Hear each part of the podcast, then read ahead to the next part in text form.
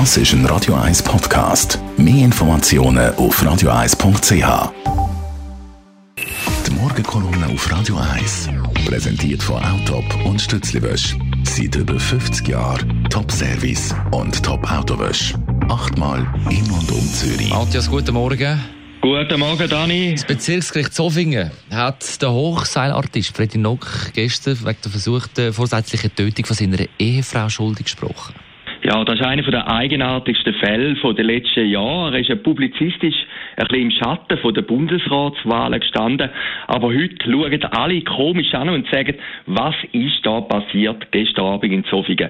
Der Freddy Nock ist verurteilt worden wegen vorsätzlicher Tötung an seiner noch jetzt Ehefrau. Er ist gerade im Gericht verhaftet worden, muss jetzt zehn Monate hinter Gitter. Verurteilt worden ist er zu 30 Monaten. Das ist ein bedingter Urteilsspruch. Aber man hat gesagt, die Möglichkeit, dass er ein Wiederholungstäter wäre oder dass er Flucht wird begehen, sei einfach viel zu groß. Man hat auch Bilder gesehen am Morgen, wie der Freddy Nock ins Gericht eingelaufen ist. Er hat dort sehr optimistisch gewirkt, er hat gelächelt. Er hat sogar einen Freispruch gefordert und noch eine Entschädigung. Aber der Schuss ist jetzt wirklich in die vollkommen andere Richtung gegangen. Ein speziell an dieser Geschichte, man hat vergleichbare Fälle gehabt. Man erinnert sich an den Fall Kachelmann. Der hat uns ja monatelang beschäftigt. Jedes Detail hat man gehört gehabt. Der Fall ist sehr, sehr schnell innerhalb von einem Tag beurteilt worden. Ich mag mich zum Beispiel erinnern, am letzten Donnerstag habe ich den Freddy Nock in Zürich noch gut gelaunt an einer Promi-Party gesehen. Dann am Sonntag, im Sonntagsblick, ist ein doppelseitiger Artikel gekommen, wo der Freddy Nock angeklagt hat, seine Frau, und er hat ihr vorgeworfen gehabt, er habe ihren gemeinsamen Sohn, den Leo, seit zwei Monaten nicht mehr gesehen. Wenn man den Artikel genau durchliest, dann kommen die Vorwürfe eben von dieser vorsätzlichen Tötung nicht vor. Es steht einfach lapidar in einem Nebensatz, es seien noch happige Vorwürfe im Spiel stößen, aber über die können wir nicht reden.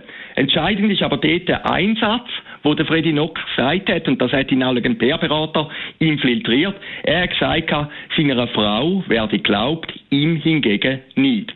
Weil ist jetzt rausgekommen, das Gericht hat ihm nicht geglaubt. Höchstwahrscheinlich sind einfach seine Aussagen unglaubwürdig gewesen und seine Frau Ximenia ist viel glaubwürdiger gewesen, ihren Aussagen, wo sie können schildern, was in den vergangenen Jahren mit dem Freddy Nock alles passiert ist.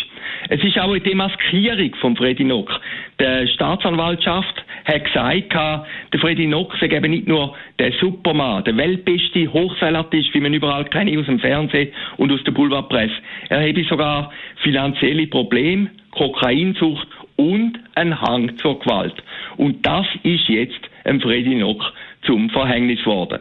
Bei ähnlichen Fall, und das ist das Problem bei diesen Beziehungsdelikten, sind ja immer Delikte, wo eigentlich nur zwei Personen wissen, am Schluss, was genau passiert ist, gibt es meistens im Zweifel für die Angeklagten. Auch da hat jetzt das fünfköpfige Richtergremium gesagt, nein, höchstwahrscheinlich hat die Frau in den wesentlichen Punkten recht.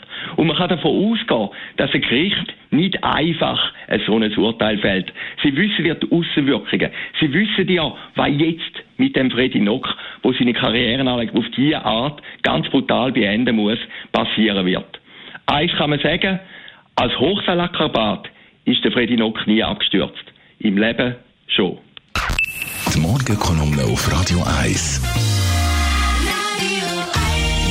Donnerstag mit dem Matthias Ackeret. Jederzeit zum Nachlesen als Podcast auf radio1.ch und auch jeden Donnerstagabend zu hören. Das ist ein Radio 1 Podcast. Mehr Informationen auf radio1.ch.